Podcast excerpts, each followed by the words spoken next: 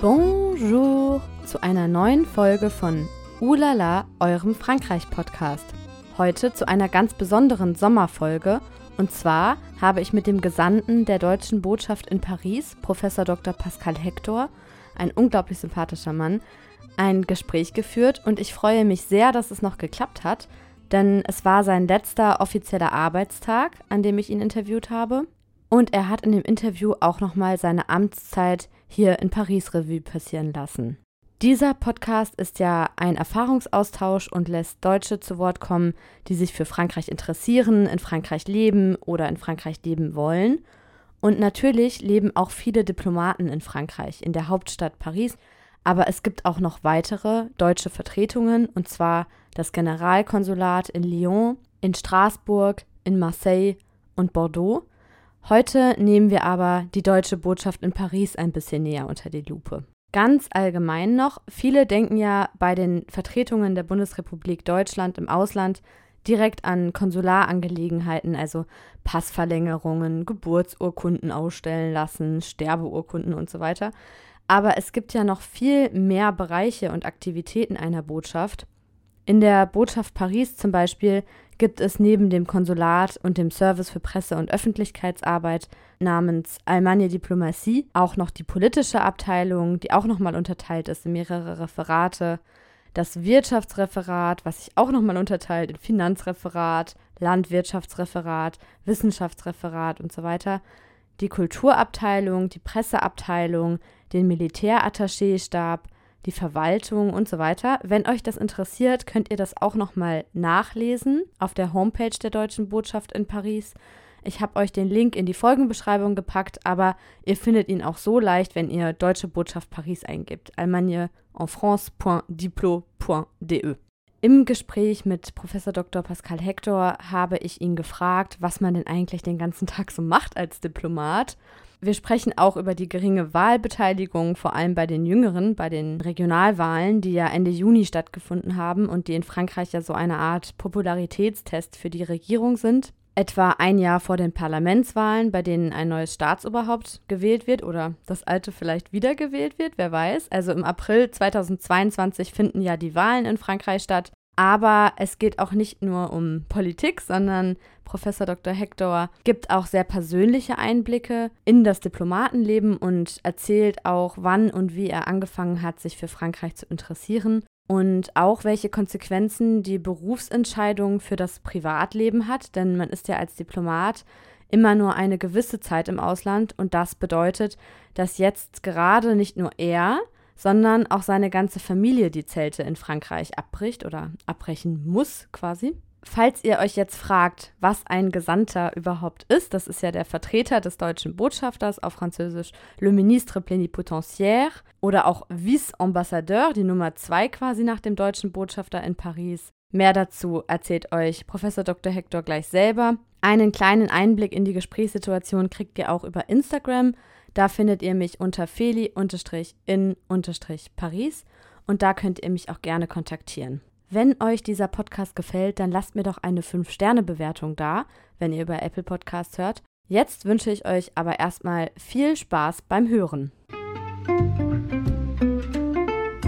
Ja, vielen Dank, dass Sie sich die Zeit nehmen heute für dieses Interview. Könnten Sie sich erstmal kurz vorstellen, bitte? Ja, mein Name ist Pascal Hector. Ich bin hier in Paris als Gesandter tätig seit nunmehr fünf Jahren. Ein Gesandter ist der ständige Vertreter des Botschafters. Also alle Dinge, die der Botschafter nicht selbst machen kann oder machen möchte, die aber normalerweise eben durchaus ein Botschafter machen würde, die übernehme ich dann für ihn. Dadurch hat man eben mehr Möglichkeit, mehr Flexibilität und äh, das hat mir hier sehr viel Freude gemacht in diesen fünf Jahren. Heute ist ja Ihr letzter Arbeitstag am 13. Juli. Können Sie uns schon verraten, was die nächste Station sein wird? Ja, ich gehe jetzt als Botschafter nach Dänemark, nach Kopenhagen, werde also hier in wenigen Tagen abreisen und dann Ende des Monats Juli in Kopenhagen anfangen als Botschafter. Und äh, da freue ich mich auch schon sehr drauf. Ja. Das ist in der Tat eine schöne Erfahrung, äh, wenn man dann eben nach äh, den vielen Jahren in Paris, was sicher sehr viele schöne Dinge hat, dann eben auch eine neue Sache erleben kann. Das ist dann das erste Mal, dass Sie die Funktion des Botschafters. Das ist das erste Mal, dass ich Botschafter übernehmen. sein werde, ja, in der Tat.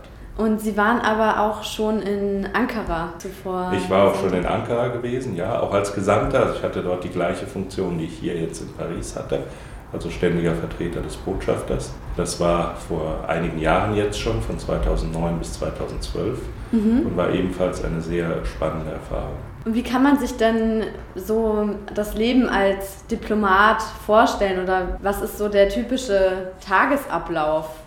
Ja, also ich glaube, das Typische, und insofern ist die Frage sehr gut äh, gewählt, das Typische am Tagesablauf eines Diplomaten ist, dass es kein Typisches gibt. Also es gibt diesen typischen Tagesablauf eben gerade nicht. Wenn es etwas Typisches gibt, dann ist es gerade die Abwechslung. Synonym für diplomatische Tätigkeit ist Abwechslung.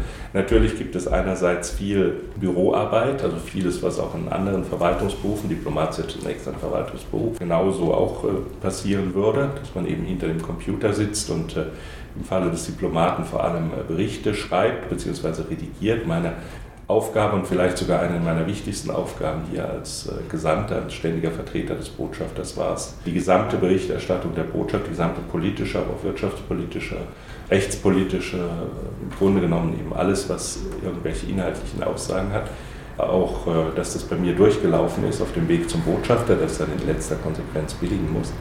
Und meine Aufgabe ist es eben dafür zu achten, dass diese große Botschaft, wir haben ja doch an die 140 Personen etwa hier alleine an der Botschaft, es gibt ja noch andere Vertretungen hier in Paris, äh, dass eben diese ganze Berichterstattung, sagen wir mal, in einen, eine selbe politische Richtung, also in eine von uns als zutreffend erachtete politische Bewertung geht, damit man eben nicht sozusagen lauter verschiedene Stimmen hat aus der Botschaft Paris, sondern eine klare Linie für die Botschaft Paris. Und deswegen musste ich also alle Berichte nicht nur durchlesen, sondern teilweise auch bearbeiten, verändern. Und das ist ein ganz, ganz großer Teil meiner Arbeit.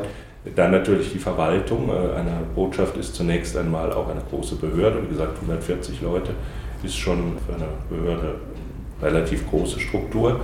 Die muss natürlich verwaltet werden. Auch das ist eine der wichtigen Aufgaben des Gesandten, gerade gegenüber dem Botschafter, der natürlich sich mit den, der tagesaktuellen Verwaltung vielleicht weniger der damit weniger belastet werden sollte. Da hilft mir natürlich die Kanzlerin. Wir haben ja hier eine Kanzlerin an der Botschaft. Das ist also nicht die Bundeskanzlerin, sondern die Kanzlerin der Botschaft, die die Chefin der Verwaltung ist und die dann in der Tat die, die eigentliche Verwaltung leitet. Aber da gibt es natürlich eine Menge von Fragen äh, aus der Verwaltung, die auch die Leitung der Botschaft betreffen, also den Botschafter und mich. Das landet normalerweise bei mir. Dann gibt es natürlich jede Menge Sitzungen, die den Tag über stattfinden. Morgenrunden nennen wir das, wo wir uns abstimmen, aber auch andere Sitzungen, so wie das letztlich in jeder Verwaltung auch ist. Also das, was ich bisher gesagt habe, ist sozusagen das allgemeine Verwaltungsleben, das wir hier mutatis mutandis auch haben. Aber es gibt eben auch Besonderheiten, die die Diplomaten äh, haben und äh, etwas, was jedenfalls in normalen Zeiten einen großen Teil unserer Arbeit hier einnimmt, von allen Diplomaten an der Botschaft, aber natürlich auch und in erster Linie des Botschafters und des Gesandes die Begleitung hochrangiger Besucher. Wir hatten gerade gestern, also am 12. Juli, den Besuch der Bundesjustizministerin, Frau Lambrecht, äh, die hier äh, mit dem französischen Justizminister sich getroffen hat an, einer, an der feierlichen Einführung der europäischen Staatsanwälte, der französischen europäischen Staatsanwälte teilgenommen hat. Da wird sie normalerweise eben begleitet von jemandem von der Botschaft, sie wird abgeholt vom Botschafter oder dem Gesandten am, am, Flughafen. Man hat dann die Gelegenheit, auf der Fahrt in die Stadt der hochrangigen Besucherin ein kurzes Briefing zu geben, einen Überblick über die politische Lage und alles, was sie sozusagen wissen sollte nach eigener Einschätzung, damit sie gut informiert ist. Und äh, dann ist man eben bei den Gesprächen dabei, weiß dann nachher auch, was da gesagt worden ist, damit man das Follow-up machen kann. Es ist ja nicht nur, um dabei zu sein, sondern es geht darum, dass man sich dann genau auch äh, informiert und, und das äh, ebenfalls sich Notizen macht, damit man dann später wiedergeben kann, was da gesagt worden ist und auch die operative Umsetzung begleiten kann, also das, was dann Follow-up Maßnahmen zu, äh, zu, machen ist und so weiter. Nach das Berlin wird das dann berichtet oder? Genau, das wird dann teilweise nach Berlin berichtet. Das kann auch operatives Follow-up sein, also etwas, was äh, eben hier, wenn, wenn zum Beispiel vereinbart wird, dass man das und das macht, äh, dass in der nächsten Woche sich die und die treffen sollen, um dann die Einzelheiten zu besprechen. Dann muss man eben dafür sorgen, dass die nächste Woche sich dann auch diese Personen treffen, damit man dann eben äh, das Follow-up macht. Also solche. konkrete Arbeitsaufträge. Genau, das sind Arbeitsaufträge ab, entgegennehmen praktisch und, und dafür sorgen, dass sie abgearbeitet werden. Mhm. Solche Dinge. Mhm. Sie haben jetzt gerade angesprochen, dass es auch noch weitere Vertretungen der Deutschen Bundesrepublik in Paris gibt. Zählen die zu den 140 Mitarbeitern dazu oder wie kann man sich das vorstellen? Nein, die, äh, die zählen äh, nicht dazu. Da komme ich vielleicht später noch drauf. Okay, Lassen ja, sehr ruhig gerne. Äh, noch die, das zu Ende führen, weil, ähm, wie gesagt, also die Arbeit des Diplomaten, Sie haben gefragt, was das Typische ist. Also ja. ich habe ja bisher zwei Dinge genannt. Ich habe genannt die, die Büroarbeit, die mhm. letztlich überall ist, die Begleitung für die Politiker, das sind zwei, aber es gibt noch mehr. Zunächst einmal das dritte würde ich nennen, eben das Gespräch mit den französischen Stellen. Also wir müssen natürlich Informationsbeschaffung letztlich ist das im, im Land, äh, dass wir also unsere Kollegen äh, im zum Beispiel im französischen Außenministerium äh, fragen, dass wir dorthin gehen, wenn wir zum Beispiel etwas wissen wollen über die Afrikapolitik Frankreichs, dann würden wir also zu, zu demjenigen gehen, der die Afrikapolitik im französischen Außenministerium oder im französischen Präsidentenamt, dem Élysée-Palast, betreibt und würden mit ihm sprechen, würden ihn fragen, was er uns dazu sagen kann. Und wir haben einen sehr engen und vertrauensvollen Austausch zwischen Deutschland und Frankreich und würden dann darüber zum Beispiel einen Bericht schreiben oder auch wenn es um ganz kurze Informationen geht, das per Mail weitergeben. Und dann als viertes und letztlich doch nicht unwichtigstes würde ich auch die Kontaktpflege nennen, das, mhm. was man sich sozusagen ja unter dem Diplomatenleben oft vorstellt. Das heißt Empfänge, Abendessen, Mittagessen, offizielle Veranstaltungen, an denen man teilnimmt. Ja, das ist Teil der Arbeit, aber es ist eben nur ein Teil der Arbeit und äh, es hat eben auch äh, einen konkreten Zweck. Also wenn man sich als Diplomat auf einem Empfang äh, bewegt, macht man das da nicht, um dort den Empfang zu genießen oder mhm. das Essen und das Trinken zu genießen. Das kann man nebenbei auch machen. Ich will das gar nicht in mhm. Abrede stellen. Schöner Nebeneffekt. Ähm, aber der eigentliche Zweck äh, und das, was man eigentlich immer im Hinterkopf hat, ist eben genau das, nämlich Informationsbeschaffung. Mhm. Das heißt also, man äh, versucht dann eben Leute zu treffen, Leute neu kennenzulernen, die man noch nicht kennt, von denen man aber meint, dass sie vielleicht interessant sind für einen, weil sie einem was sagen können oder Leute, die man schon lange kennt, mal kurz ansprechen, was es so Neues gibt. Also das ist eines der ganz interessanten Punkte bei der, in Bezug auf die Corona-Pandemie. Diese Empfänge haben ja praktisch nicht stattgefunden mhm. in den mhm. letzten anderthalb Jahren. Und das merkt man sehr stark in der Arbeit äh, des Diplomaten, weil sehr viel unserer Arbeit eben darin besteht, so Informationen zu bekommen, was so kommen wird. Wenn man eine ganz konkrete Information haben will, dann kann ich jemand anrufen. Mhm. Und das kann ich auch in Corona-Zeiten machen. Was äh, gibt es zu sagen über den Besuch des Präsidenten in, äh, in, Mali vor ein paar Tagen? Also als rein hypothetische Frage. Das kann ich fragen, kann ich anrufen. Aber so einfach mal sagen, was ist denn so los und was macht ihr denn so die nächsten drei, vier Wochen und, und was ist so geplant? Dafür würde man niemand anrufen. Mhm. Aber das auf einem Empfang kann man das sehr gut fragen. Und das ist eigentlich das typische Gespräch, äh, wenn man eben auf dem Empfang jemand sieht, sagen wir mal den Afrika-Referenten aus dem Quai d'Orsay, dann kann man ihn fragen, was ist, was ist denn so, was steht denn so an, was macht ihr denn zurzeit so und äh, will der Präsident irgendwie demnächst mal dahin reisen oder sonst jemand? Äh, das kann man dann eben sehr schön äh, fragen und deswegen haben diese gesellschaftlichen Anlässe, wie man sagt, eben einen sehr, sehr großen Nutzen und sind eigentlich ein unverzichtbarer Bestandteil. Und das merkt man jetzt gerade in der Corona-Pandemie, wenn es fehlt, dann mm. merkt man erst, wie wichtig Glaube ich. essentiell das mm. ist. Wenn man jemanden trifft auf dem Flur, würde man sich schon mit dieser Person kurz unterhalten, aber man würde sie niemals speziell anrufen. Genau. Und da gehen dann doch irgendwie ja, geht viel verloren, auch zwischenmenschlich, fand ich. Also es, ich merke es jetzt wieder, wo man wieder öfter ins Büro kommen kann und so weiter, dass wieder mehr Gespräche stattfinden und andere Gespräche auch als übers Telefon oder Videokonferenzen. Es ist ja was ganz anderes. Aber musste man da nicht eigentlich den kompletten Botschaftsbetrieb einstellen oder wie, wie konnte die Botschaft denn trotzdem am Laufen gehalten werden. Wie stellt man sich das vor in, in Corona-Zeiten? Ja, also absolut. Diese Erfahrung, die Sie beschrieben haben und die Sie persönlich gemacht haben in Ihrem unmittelbaren Arbeitsumfeld, lässt sich eben genauso auch übertragen und äh, genau das ist eben, was es so wichtig macht.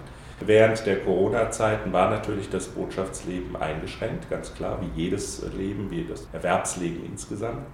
Man musste sich eben mit dem behelfen, was man hat, eben die Leute direkt anrufen in wichtigen Dingen und äh, sich aus öffentlichen Quellen informieren, aber es ist eben ein großer Verlust, ein großer Verlust an Präzision, an Qualität der Information. Das kann man nicht ersetzen und äh, da muss man halt äh, mitarbeiten. Wir sind ja äh, glücklicherweise jetzt in einer Situation, wo sich ein Ende abzeichnet und wo wir hoffen, dass wir jetzt in, in, Berl, in Bälde in einigen Wochen oder Monaten wieder normal äh, alles durchführen können. Und das ist ganz wichtig, da zeigt sich eben, wie wichtig diese Normalität ist. Aber ich will nochmal zurückkommen auf Ihre Frage, das Typische, weil das ist, mhm. wie gesagt, eine Frage, die ich wirklich faszinierend ja. finde. Und äh, was wir bisher gesehen haben, ist sozusagen der, der, Alltag hier des Diplomaten, zum Beispiel hier in, in Brüssel. Aber dann kommt ja noch dazu, dass wir als Diplomaten den Posten wechseln. Also alle drei, vier, fünf Jahre, und wir sehen das ja gerade jetzt bei mir, mhm. äh, wechselt man den Posten und macht dann etwas ganz, ganz anderes. Nun gut, von Paris nach Kopenhagen gehen ist vielleicht nicht ganz, ganz anders, das stimmt, das sind zwei relativ ähnliche Posten, aber nehmen wir mal jemanden, der äh, zum Beispiel in Paris war und dann in ein afrikanisches Land versetzt wird und dort unter ganz, ganz anderen Umständen lebt. Das, der Alltag ist ein ganz, ganz anderer, mit vielen äh, Vorteilen, einigen Nachteilen vielleicht auch. Also es ist einfach anders. Äh, und auch das kommt dazu, äh, dass man eben, wenn man sich für den Diplomatenberuf entscheidet, man sich für die Abwechslung entscheidet. Das ist, glaube ich, etwas, was man festhalten kann. Mhm. Sie waren ja jetzt fünf Jahre hier. Ist das denn die Regelzeit, die man in einer Stelle im Ausland versetzt wird? Also fünf Jahre ist lange, ist länger als die Regelzeit. Wir haben äh, zurzeit eine gespaltene Regelzeit. Wir haben also für die Jüngeren Kolleginnen und Kollegen, die noch in der ersten Phase ihrer Laufbahn sind und Erfahrungen sammeln sollen, auch unterschiedliche Erfahrungen sammeln sollen, haben wir drei Jahre und für die etwas älteren Kolleginnen und Kollegen, die schon in einer fortgeschrittenen Phase sind, haben wir vier Jahre. Aber natürlich kann es länger sein oder kann es kürzer sein. Es gibt ganz kurze Standzeiten, aus welchen Gründen auch immer. Das können ganz unterschiedliche Gründe sein. Manchmal äh, bleibt man nur ein paar Monate oder ein, zwei Jahre. Es gibt auch lange Standzeiten, es gibt noch längere Standzeiten als fünf Jahre. Es gibt da keine wirklich ganz feste Regel. Aber ich will noch auf eine Frage zurückkommen, die Sie ja vorhin gestellt haben, nämlich äh, wie es mit der Aufstellung der Vertretung im weiteren Sinne mhm. aussieht. Wir haben ja bisher von der Botschaft gesprochen. Die Botschaft ist eine von drei Vertretungen, die wir hier in äh, Paris haben. Äh, sie ist die größte und mit etwa 140 Leuten, würde ich sagen, in der Tat die größte. Daneben gibt es eine ständige Vertretung bei der OECD. Mhm. Was ist das? Der äh, Organisation für Entwicklung und äh, Zusammenarbeit in Europa. Mhm. Also eine Organisation, die wirtschaftliche bzw. auch sozial politische Fragestellungen behandelt, mit oft sehr großen Auswirkungen übrigens für die Mitgliedstaaten. Sie kennen alle die PISA-Studie zum Beispiel, die berühmte PISA-Studie für die äh, Schulen, also wie die Schulen abschneiden mhm. und die mhm. Schüler in den Schulen, wie die Schulen aufgestellt sind äh, in ihrer Qualität. Das ist zum Beispiel etwas, was von der OECD durchgeführt wird. Ah, okay. Äh, oder wenn Sie jetzt gehört haben, ganz aktuell in, der, in den Medien, in den Nachrichten, die Besteuerung für die Großunternehmen, die international tätigen Großunternehmen. Da soll jetzt eine Mindeststeuer mhm. eingeführt werden, damit also auch Google und Amazon mhm, und GAFA, die, die GAFAs äh, mhm. eben Steuern bezahlen und sich nicht äh, für ihre Umsätze im Ausland, also aus, außerhalb der USA, äh, sozusagen keine Steuern zahlen. Mhm. Äh, das ist zum Beispiel etwas, was auch auf Arbeiten der OECD zurückgeht. Das ist jetzt im G20-Kontext beschlossen worden, aber das geht zurück auf Arbeiten der OECD und die OECD äh, macht dafür die konkreten Konzepte. Oder wenn Sie jetzt zum Beispiel an die Steuer für Kohlenstoff, äh, also CO2, beim Grenzübertritt denken, das ist etwas, was eingeführt werden muss, damit man zu einer effizienten Bepreisung des CO2 kommt, sowohl im Innern als auch eben, wenn waren importiert werden. Dazu gibt es auch Arbeiten im Rahmen der OECD, auch wenn es hauptsächlich die WTO, die äh, Welthandelsorganisation, natürlich machen muss. Aber alle diese Fragestellungen werden eben auch in der OECD behandelt. Das Und das wird alles in Paris beschlossen? Das wird alles in Paris gemacht, ja, er, erarbeitet. Mhm. Äh, da gibt es also eine eigene internationale Organisation, eben die OECD. Und bei, jeder, äh, und bei dieser internationalen Organisation hat jeder Mitgliedstaat eben natürlich auch Deutschland, eine ständige Vertretung. In unserem Fall ist es eine Botschafterin, Frau Späth, Michaela Späth. Die Deutschland bei dieser Organisation vertritt und eben darauf achtet, dass die deutschen Interessen in diesen Verhandlungen gewahrt bleiben. Und daneben gibt es eine weitere internationale Organisation hier in Paris, die UNESCO. Mhm. Die kennen Sie alle vom UNESCO-Weltkulturerbe, also dass die großen Städten, äh, Museen oder, oder Landschaften, die besonders herausragend sind, als äh, UNESCO-Weltkulturerbe klassifiziert werden. Das macht eben die UNESCO, mhm. Äh, die ähm, VN-Organisation für Wissenschaft und Kultur. Äh, und dort gibt es eben auch eine deutsche ständige Vertretung, genauso wie ständige Vertretungen der anderen Mitgliedstaaten der UNESCO, was fast alle Mitgliedstaaten der Vereinten Nationen sind. Und dort vertritt uns Botschafter Peter Reuss. Mhm. Das heißt, es gibt eigentlich drei deutsche Botschafter. Das heißt, es gibt drei deutsche Botschafter in Paris. Es gibt den deutschen Botschafter bei der Französischen Republik, Herrn Hans-Dieter Lukas, mhm. äh, unseren Botschafter, meinen Chef. Mhm. Es gibt, äh, wie gesagt, äh, die Botschafterin bei der OECD, Michaela Späth, und den Botschafter bei der UNESCO, Herrn Peter Reuss. Mhm. Spannend. Kriegt man ja sonst gar nicht so mit. Man denkt immer, es gibt nur einen Botschafter von der deutschen Botschaft. Und das Gebäude, in dem wir uns jetzt gerade befinden, wo dieses Interview stattfindet, ist das die einzige Stelle von der deutschen Botschaft oder teilen sich die Büros auf innerhalb der Stadt? Also wir haben Büros in mehreren Stadtteilen, das ist einfach historisch gewachsen. Ich will jetzt nicht zu sehr in die Details gehen, ich glaube, das würde die, die, die Hörer auch langweilen. äh, aber in der Tat, wo wir jetzt hier sind, äh, das ist das Hauptgebäude, das, was man die deutsche Botschaft genauer gesagt die Kanzlei nennt, also da, wo die Büros sind. Mhm. Dann gibt es natürlich die Wohnung des Botschafters, die nennt man beim Botschafter immer eine Residenz, mhm. wo also die großen Einladungen stattfinden. Äh, und das ist in Paris ein ganz außergewöhnliches Gebäude, nämlich das äh, Hotel de Beauharnais, also der, im Deutschen sagt man auf Palais Beauharnais. Hotel äh, in diesem Sinne ist ja jetzt kein Hotel, sondern das ist ein ein Stadtpalast und das ist ein wahrer Palast, dieses Gebäude, mhm. äh, nämlich erbaut worden, jedenfalls in seinem heutigen Zustand, äh, von ähm, der Frau von Napoleon, äh, Josephine de Beauharnais, die das für ihren Sohn Eugène de Beauharnais äh, eingerichtet hat, äh, zu Zeiten eben von Napoleon. Mhm. Und äh, was dann später vom preußischen König gekauft wurde, schon 1818, nachdem eben Preußen ja in eben die, die, Kriege gegen Napoleon damals gewonnen hatte und in Paris, der preußische König auch in Paris war und das kennengelernt hat und es hat ihm so gut gefallen, dass es dann gekauft hat. Und später wurde es dann die Residenz erst des preußischen Botschafters, später dann des deutschen Botschafters. Und äh, das ist es bis heute geblieben, mit einigen Unterbrechungen, natürlich immer während der Kriege.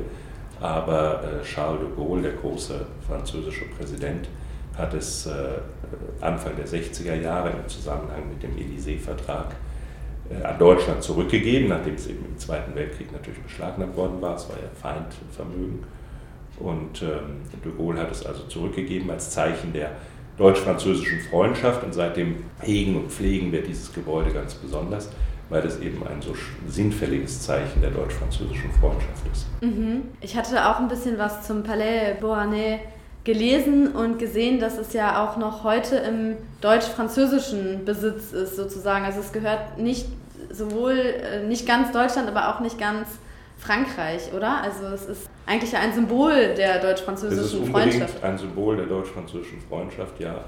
Äh, vor allem eben die Tatsache, dass es dann eben damals zurückgegeben wurde. Wie da genau die rechtlichen Regeln sind, das äh, mm. weiß ich jetzt gar nicht genau. Aber es ist jedenfalls eindeutig ein Symbol der deutsch-französischen Freundschaft. Mhm.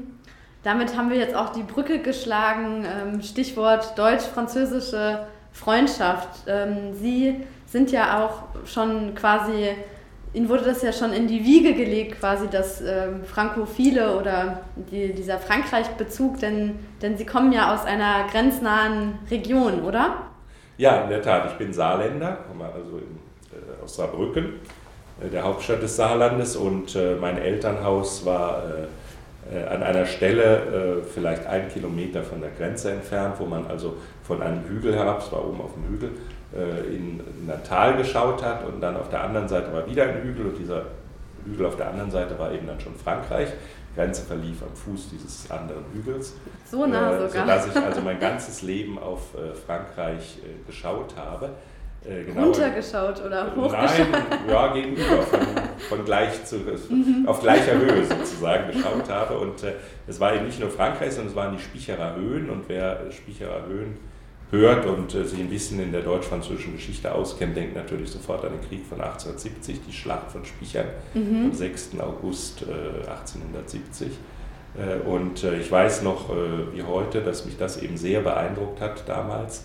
Diese Schlacht, zumal wenn man also nach Saarbrücken kommt, kann man heute noch über das Schlachtfeld gehen. Da gibt es überall Monumente und für die, für die Einheiten, es gibt Gräber und es ist wirklich auch heute noch ein, ein eindrücklicher Ort, mhm. was mich als kleines Kind eben sehr beeindruckt hat. Und ich weiß noch, wie ich da als kleines Kind eben stand. Das war ja dann der 100. Jahrestag am 6. August 1970 äh, da war ich gerade acht Jahre alt, wie ich da eben äh, stand und gedacht habe, naja, das war ja schlimm damals, wie die Menschen dann diesen, diesen Berg heraufstürmen mussten, die, im Feuer der Kanonen und der, der, der Kugeln der Gewehre. Und viele sind ja auch gestorben dabei, die vielen Gräber. Mhm. Äh, und das hat mich eben von Anfang an sehr beeindruckt und sehr dafür ähm, motiviert, eben dafür zu sorgen, dass so etwas nie wieder vorkommen kann, dass eben Deutsche und Franzosen sich nicht mehr ähm, bekriegen, sondern dass sie zusammenarbeiten. Äh, und das äh, hat sicherlich von frühester Kindheit an äh, auch mein Denken geprägt. Ich war dann auch im deutsch-französischen Gymnasium in mhm. Saarbrücken, sogar auf der französischen Abteilung, also bin eigentlich in Französisch unterrichtet worden. Ah, okay. Und äh, habe deswegen Französisch Muttersprachen ähnlich gelernt. Und äh, das ist natürlich sehr wichtig, wenn man hier in Frankreich ist, weil ähm, im Verkehr, im Kontakt mit den französischen Menschen ist es eben sehr wichtig, auch die Sprache zu sprechen. Und äh, wer da äh, gut Französisch sprechen kann, äh, der hat sicherlich einen großen Vorteil. Also mhm. ja, das Deutsch-Französische und insbesondere die deutsch-französische Aussöhnung und äh, nach dem Krieg und dann eben die deutsch-französische Freundschaft, das kam dann erst später. Ja, deutsch-französische Freundschaft ist letztlich erst etwas, was dann in den, in den 60er, 70er Jahren wirklich kam, also als ich dann schon, naja, zumindest ein paar Jahre auf dem Buckel hatte, wenn auch nur ganz mhm. wenige. Ähm, das äh, ist etwas, was mich eben sehr geprägt hat. Das heißt, Sie haben eigentlich schon als achtjähriger Junge im, tief im Inneren entschieden, dass Sie Ihre Karriere der, der deutsch-französischen Freundschaft widmen wollen? Oder? Naja, so geht das natürlich nicht und so kann man das, glaube ich, nicht äh, darstellen. Aber ich würde schon sagen, dass ich von, von frühester Kindheit an eben als Saarländer, der gegenüber von Spichern großgewachsen, äh, aufgewachsen ist, schon das Gefühl hatte, dass es ganz wichtig ist, dass äh, mm. man etwas für die deutsch-französische Freundschaft tut und äh, Natürlich äh, hat sich das dann im Laufe der Jahre verfestigt und das ist ja nicht, man entscheidet ja nicht mit acht Jahren, ich werde ja. das dann werden. Äh, Aber man hat vielleicht schon gewisse Träume oder äh, sondern, Vorstellungen. Genau, also in der, also in mhm. der Tat äh, hatte ich schon diese, äh, sagen wir mal, die Überlegung, irgendwas im internationalen Bereich mhm. zu machen, sehr früh. Ob jetzt mit acht, ja. weiß ich nicht, aber jedenfalls sehr früh. Und ähm, das äh, hat sich dann ja auch äh, bewahrheitet und ich bin sehr froh, dass es so gekommen ist. Mhm. Und auf der französischen Schule, auf der Sie waren, ähm, wurde da auch ein, ein französisches Baccalaureat angeboten oder können Sie ein bisschen mehr zu der Schule erzählen noch? Ja, sehr gern. Das ist also das deutsch-französische Gymnasium in Saarbrücken. Es gibt äh, solche deutsch-französischen Gymnasien mittlerweile fünf. Mhm. Ähm, das heißt, das fünfte wird jetzt gerade in diesem Jahr gegründet in Straßburg. Ähm, es gibt sie aber auch in ähm, Freiburg, in Buc, in, nahe von Versailles bei Paris, wo übrigens meine Kinder jetzt hingehen. Also ah. insofern bleibt es sozusagen in der Familie. In Freiburg, in äh, Hamburg und in Straßburg jetzt in Gründung. Und ähm, das Besondere, das sind äh, spezielle Schulen, äh, eben deutsch-französische Schulen. Sie beruhen auf einem internationalen Abkommen, dem Abkommen von Schwerin. Das ist also ein Vertrag, der zwischen Deutschland und Frankreich geschlossen worden ist im Jahr 2003. Es gab auch schon ältere Verträge, aber das will ich jetzt nicht im Einzelnen ausführen. Und ähm, äh, diese Schulen äh, haben also ein eigenes Curriculum, sind weder deutsche Schulen noch französische Schulen, mhm. sondern echte deutsch-französische Schulen. Das heißt, es gibt eine Kommission aus deutschen und Franzosen, deutschen und französischen Bildungsverwaltungsleuten, äh, die zusammenkommen und äh, einen Lehrplan speziell für diese Schulen, diese fünf aber gemeinsam, mhm. äh, erarbeiten und äh, dieser Lehrplan wird dann eben umgesetzt und zwar in einem Unterricht, der äh, zunächst einmal fängt man eben in der deutschen oder französischen Abteilung an und hat dann eben dementsprechend den Unterricht hauptsächlich zunächst in Deutsch oder in Französisch. Und dann wird es aber immer, immer weiter zusammengeführt und äh, am Ende hat man dann die Hälfte des Unterrichts etwa in der jeweils anderen Sprache. Mhm. Die Lehrer sind dann auch ähm, sowohl Deutsche als auch Die Lehrer sind äh, sowohl Deutsche als auch Franzosen, in der deutschen Abteilung eben Deutsche und in der französischen Franzosen. Und, äh, aber es ist ja nicht so, dass man nur einer Abteilung angehört, sondern das wird ja dann gemischt und äh, gerade mhm. in höheren Klassen, wenn die Schüler schon etwas äh, die Sprache kennen und, und auch in der anderen Sprache arbeitsfähig sind, der sogenannten Partnersprache, mhm. dann ähm, äh, mischt man und dann äh, besucht man eben auch gemeinsam Unterricht in der einen oder anderen Sprache. Mhm. Spannend, das ist äh, eigentlich eine eigene Podcast-Folge wert, diese deutsch-französischen Schulen. Ja, in der Tat. Ähm, das ist, die deutsch-französischen Gymnasien äh, wären sicher eine eigene Podcast-Folge wert und ich empfehle Ihnen durchaus, äh, wir haben ja hier in Bück eben, das ist so etwa 25 Kilometer von Paris entfernt, ein deutsch-französisches Gymnasium. Gehen Sie doch mal dorthin und machen das mit ja. den Direktoren und den Lehrern der, dieses Gymnasiums. Gute Idee. Habe ich noch gar nicht drüber nachgedacht vorher, aber klar, man sitzt ja eigentlich an der Quelle. Wenn man in Paris wohnt, ist ja Büg nicht, nicht so weit weg. Ja, wir haben jetzt so ein bisschen über Ihren Arbeitsalltag, auch wenn wir, jetzt, wir gelernt haben, dass es eigentlich keinen typischen Diplomatenalltag gibt, aber doch schon eine gute Einblicke bekommen in, in Ihre Arbeit. Die letzten fünf Jahre ist ja in Paris einiges passiert. Ihre Amtszeit war ja sehr politisch sehr bewegt, kann man sagen, mit den Gelbwesten. Also das hat man in Deutschland zumindest immer äh, viel gehört, die sogenannten Gilets jaunes, aber auch die Rentenreform, die äh, Wochen, wenn nicht sogar monatelang die öffentlichen Verkehrsmittel in, in Paris lahmgelegt haben. Also das war das, was so die die ähm, Bewohner in Paris am, am meisten wahrscheinlich äh, mitbekommen haben, weil eben die, die RATP, also der, ähm, die ja für, den, für die Transportmittel zuständig, äh, also die das verwalten, ähm, la komplett lahmgelegt waren eigentlich. Und jetzt natürlich mit der Corona-Pandemie, also es war, es ging ja quasi vom, vom einen, von einer Krise in die nächste über, kann man sagen. Oder sehen Sie das genauso oder was ist Ihre Einschätzung von diesen von dieser politisch sehr bewegten Zeit in den letzten Jahren. Ja, in der Tat sind wir äh, genau jetzt, wo ich gehe, genau in der gleichen Phase des politischen Lebens in Frankreich, des politischen Zyklus in Frankreich, wie als ich gekommen bin. Als ich hier gekommen, angekommen bin am 4. Juli äh, 2016, äh, war es gerade ein knappes Jahr vor der nächsten Präsidentschaftswahl, die dann 2017 stattgefunden hat. Und äh, es ging gerade darum, welche, wer der Kandidat oder wie das Kandidatenfeld aussehen wird. Äh, genauso ist es jetzt auch. Ähm, also wiederholt sich sozusagen dieser politische Zyklus und es war, äh, wie Sie sagten, zu Recht sagen, ein sehr bewegter äh, politischer Zyklus. Ich glaube, äh, in Zukunft wird es nicht grundsätzlich anders sein. Also ich glaube nicht, dass er unbedingt bewegter oder weniger bewegt war als andere, insbesondere solche, die noch kommen werden. Das gehört einfach zum politischen Leben in einer Demokratie dazu, dass man eben auch einen öffentlichen Streit führt, dass man durchaus auch demonstriert. Das ist ja ein Grundrecht und etwas, was sehr, sehr wichtig ist. Äh, worauf es ankommt, ist natürlich, dass diese Proteste und diese Demonstrationen friedlich sind. Äh, mhm. Was sie ja leider nicht immer waren. Was sie leider nicht immer waren und was sie naturgemäß oft nicht sind in vielen Ländern. Ja, das mhm. ist jetzt nicht spezifisch französisches. Das ist dann natürlich Aufgabe der, der Polizei, die, die Sicherheit zu gewährleisten. Ähm, aber dieses äh, lebhafte Ausdrücken äh, des äh, politischen Lebens durch die französische, französischen Bürgerinnen und Bürger ist, glaube ich, etwas, was im Kern sehr gut ist. Man muss es halt manchmal ein bisschen in kanalisieren und in die mhm. richtigen Bahnen lenken.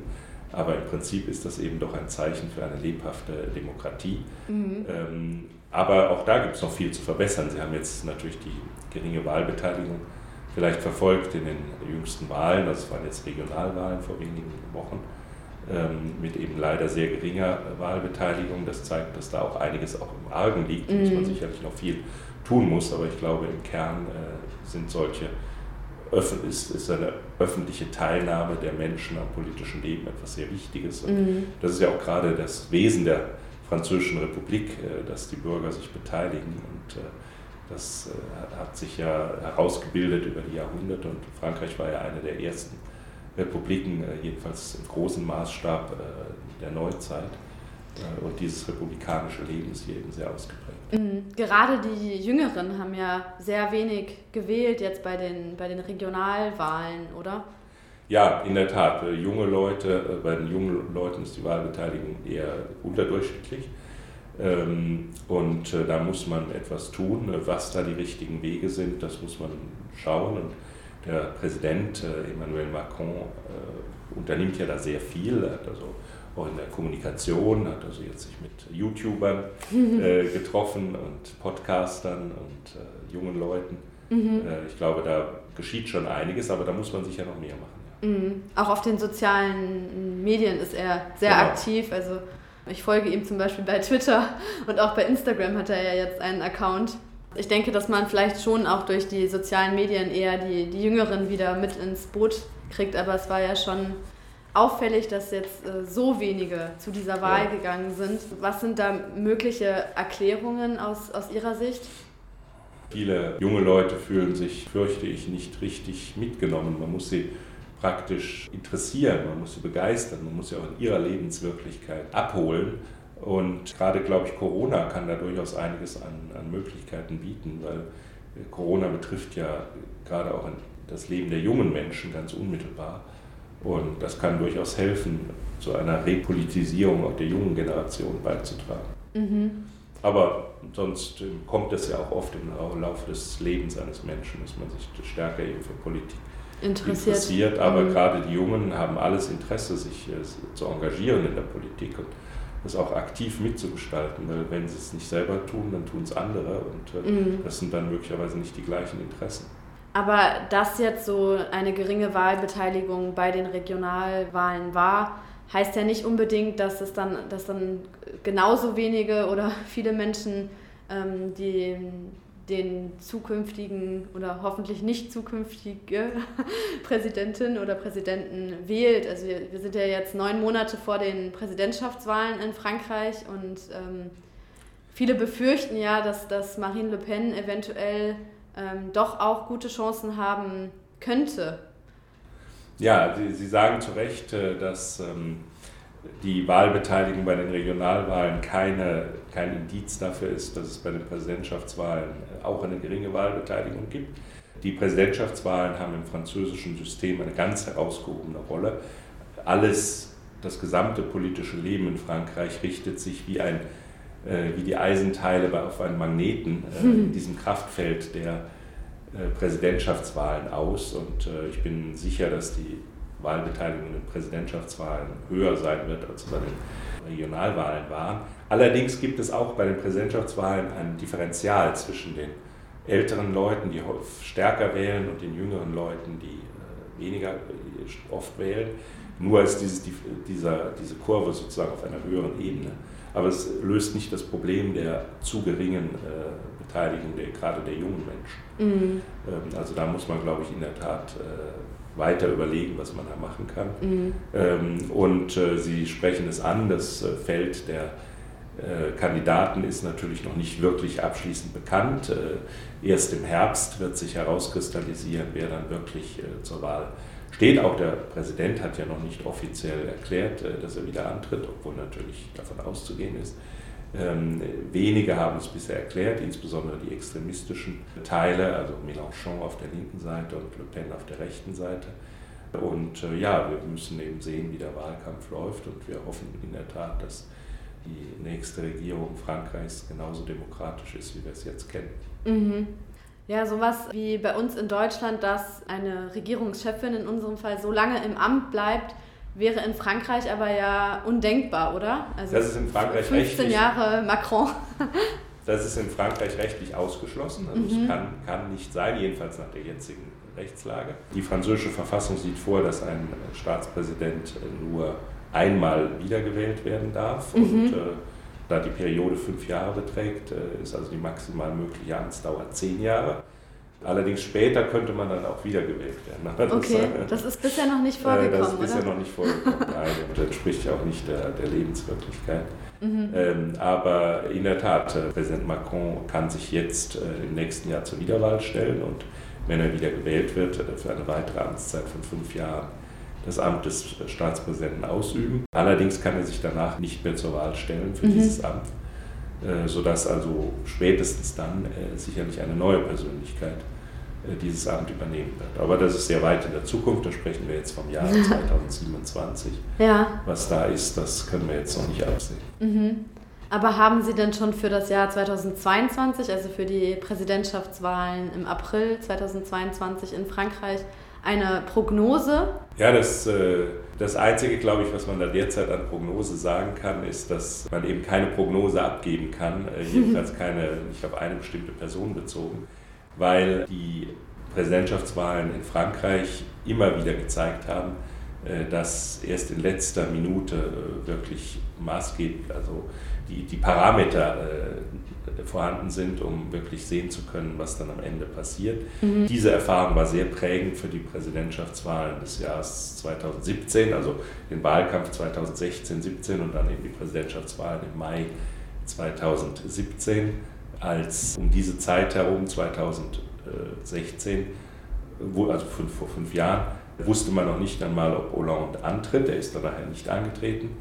Man wusste gar nicht, wer die Kandidaten sind, also die, der Kandidat der, der Rechten, der gemäßigten Rechten, der sogenannten Republikaner, war noch nicht benannt. Der ist erst im September dann in einem relativ komplizierten Auswahlverfahren bestimmt worden. Mhm. Äh, und äh, Präsident Macron, der heutige Präsident Macron, war, als ich hier ankam, noch Wirtschaftsminister und man hat zwar gemunkelt, dass er irgendwie so politische Ambitionen hat, aber es war doch keinesfalls sicher, dass er realistischerweise, mhm. also dass er realistische Chancen hat, äh, dieses Amt tatsächlich zu erreichen. Einer meiner allerersten Termine hier, ich bin angekommen am 4., das war mein erster Arbeitstag, Juli 2016 und äh, am 7. Juli 2016 bin ich in Vertretung des Botschafters zu einem Frühstück ins französische Finanzministerium gegangen, wo also der junge Finanzminister Macron äh, sein, äh, sich so mit Botschaftern unterhalten wollte. Mhm. Da sieht man eben auch, der Gesandte vertritt den Botschafter, also es wäre eigentlich den Botschafter gewesen, aber der konnte aus irgendwelchen Gründen nicht und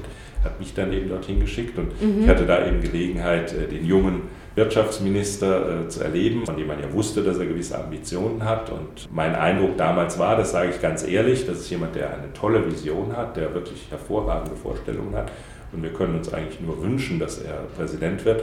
Aber gerade auch wegen seiner ja sehr äh, wirtschaftsorientierten Vorstellungen hätte ich es als eher unwahrscheinlich angesehen, dass das tatsächlich gelingt, mhm. äh, weil er eben so gar nicht dem entspricht, was der, der Mainstream im französischen politischen Denken äh, ist. Mhm. Aber aufgrund bestimmter Umstände, die man nicht äh, vorhersehen konnte, ist er es dann geworden der Kandidat, der lange Zeit von allen Beobachtern als der aussichtsreichste angesehen wurde, François Fillon, ist äh, dann einige Wochen, Monate vor der Wahl, musste er sozusagen einräumen, dass es da Unregelmäßigkeiten gegeben hatte, also ein Skandal praktisch, eine Affäre. Und aufgrund dieser Umstände hat er eben die Wahl verloren.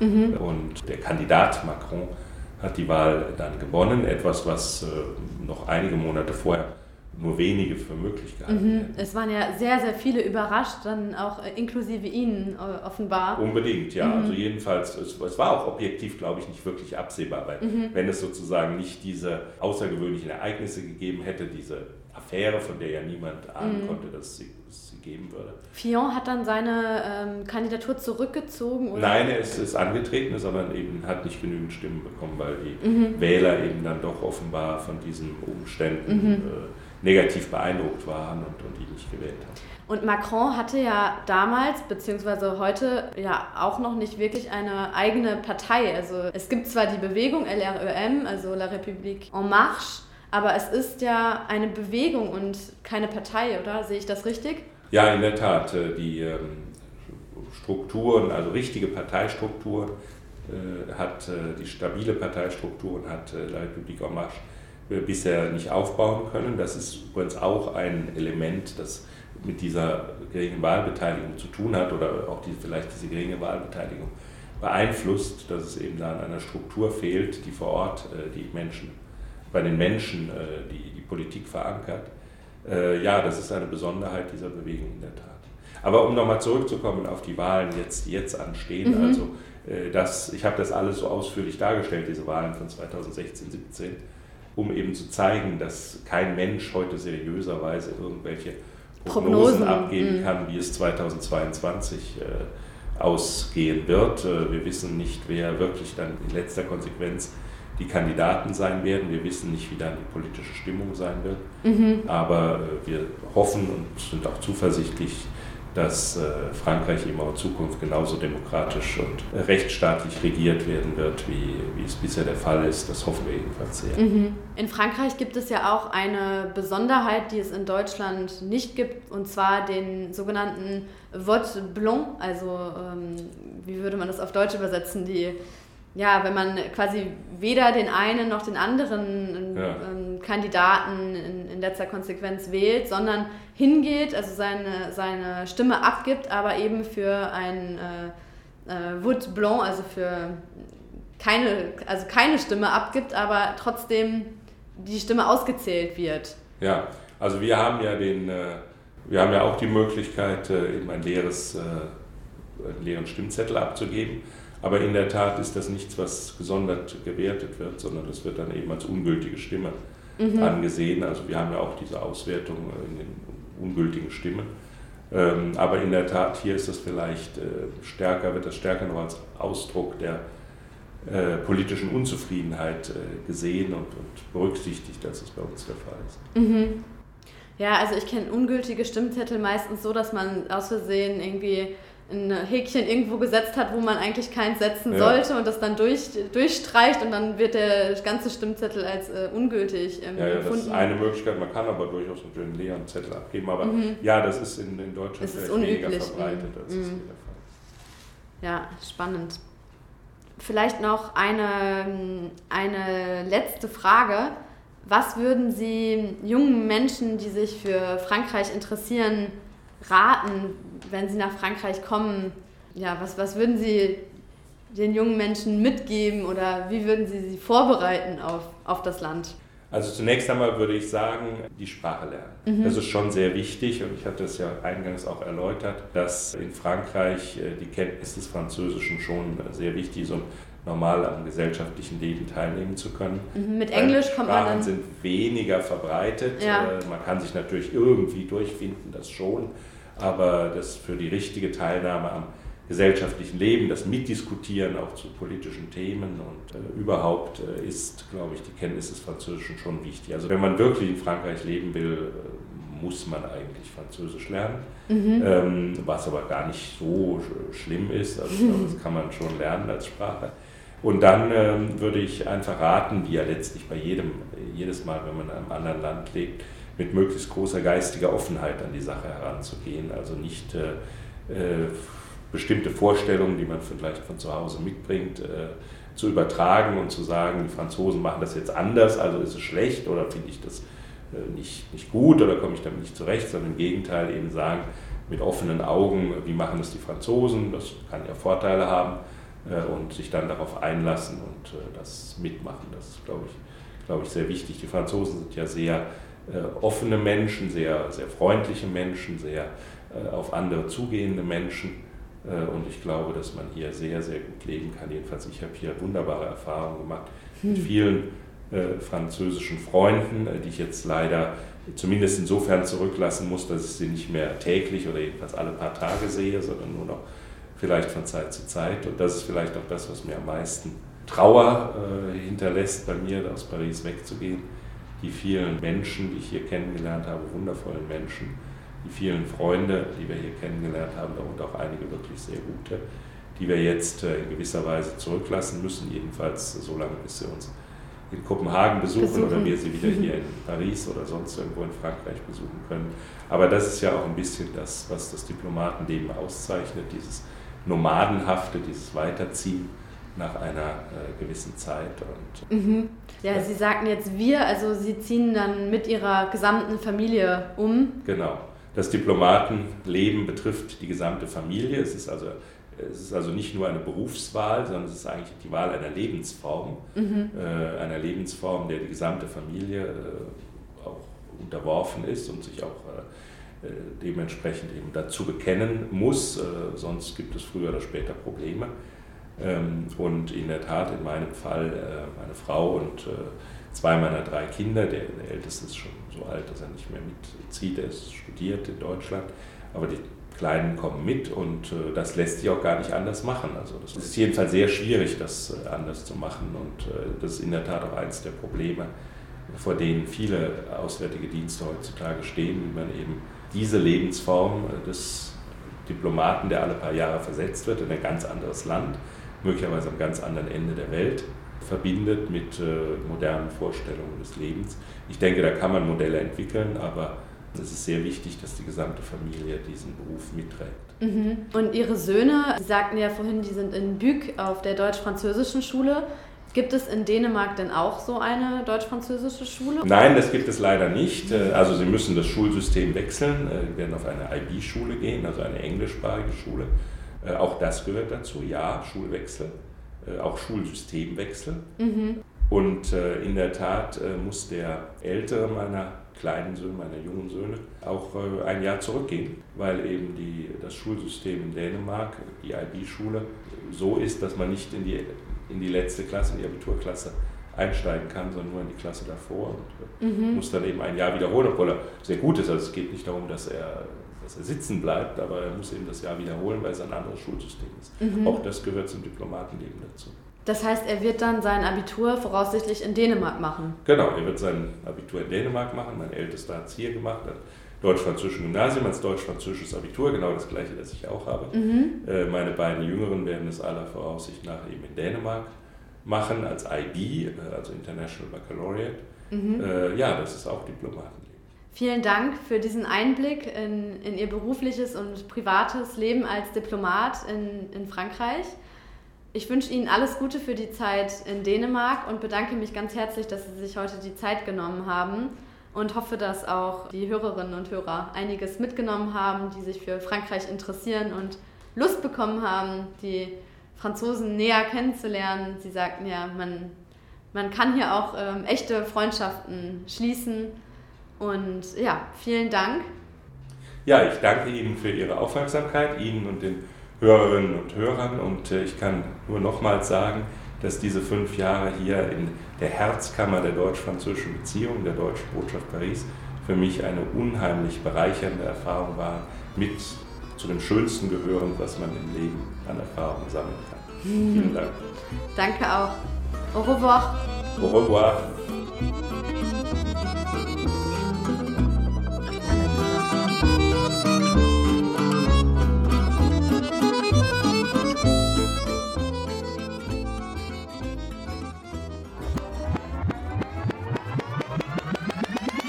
Naja, ich glaube, die viele junge Leute fühlen sich vielleicht nicht genügend äh, mitgenommen, nicht genügend äh, in ihren. Äh, Möchten Sie dran gehen? Oder? Nee, nee. Okay. Ganz konkret muss der ältere meiner beiden kleineren Söhne. Entschuldigung, soll die Frau später wiederkommen? Ja, kann ja, ja, kann nur warten, es dauert jetzt nicht mehr sehr lange, also 10, 10 15 Minuten. Ähm, also einzelne Schmatzlaute kann man auch wegschneiden. Ja, genau. Oder äh, Atmer leiser stellen. Also wenn ich so bequem sitze, dann ist das schon okay. Also ja, ja, klar. Da muss ich nicht, muss nicht sozusagen mich vorgebeugt nee, ins Mikrofon. Ja. Oh, mein Spiegzettel. Darf ich das hier einfach mal so ganz frech auf Ihrem Computer? Ja, natürlich. Machen Sie nur. Das ist ziemlich unnatürlich, glaube ich, wenn man dann so in die Kamera schaut. Ja, dann ist das so, äh, ja, wie soll man sagen, so ein Werbespot. ja, sonst nehmen Sie können ja dieses, äh, dann nur irgendwann kommt natürlich der, der Tisch dann in, ins, ins Bild. Ja, ja, klar, das können Sie ruhig machen. Ich trinke auch noch einen kleinen Schluck Kaffee. Ja, tu. Bitte, doch Milch an Bord.